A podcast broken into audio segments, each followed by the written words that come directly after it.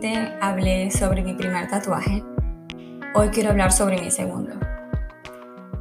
Mi primer tatuaje fue muy sol en Virgo. Me tatué la palabra espinaca en el pie derecho.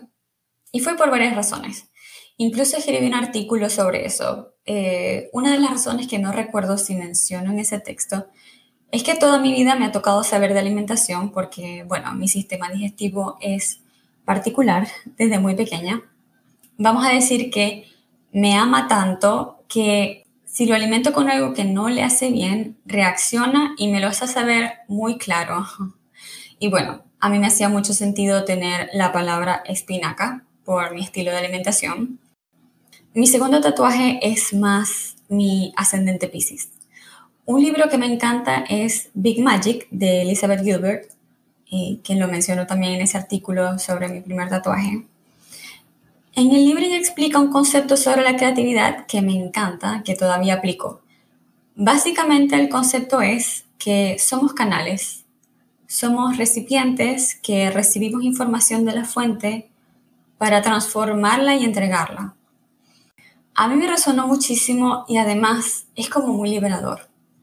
Eh, algo, es como, así como algo muy liberador de ese concepto es que te desprende del resultado porque tú lo que estás es canalizando con tu creatividad, porque tú lo que viniste a hacer es entregar. Y no sé ustedes, pero yo siento que cuando estoy creando o me siento inspirada, se siente como si bajara una información de repente. Es como que aparece una ventanita que dice archivo descargado. Por eso, mi segundo tatuaje es un bol, un recipiente. Eh, me acuerdo cuando le expliqué el concepto del tatuador que me miró medio raro y me dijo, ok, ahí tienes tu taparita. en la cábala se habla del concepto de la vasija.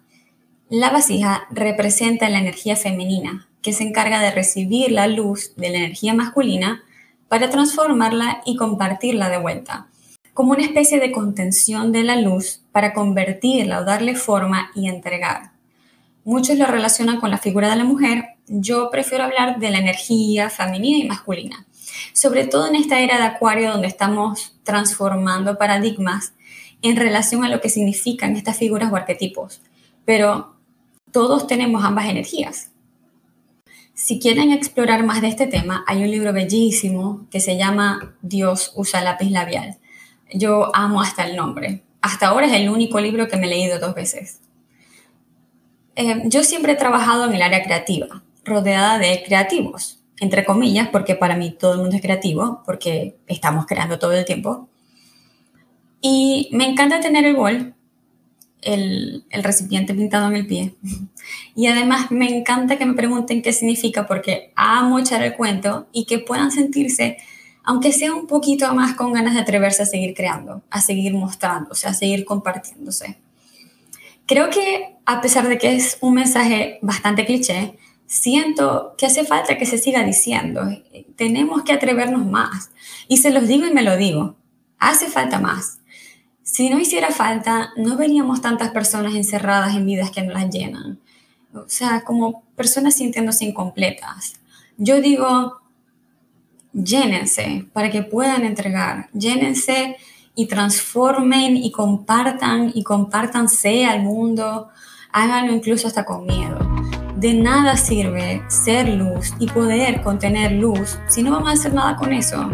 Vinimos a recibir, sí, pero también vinimos a dar, porque somos luz, pero también somos vasijas, somos recipientes.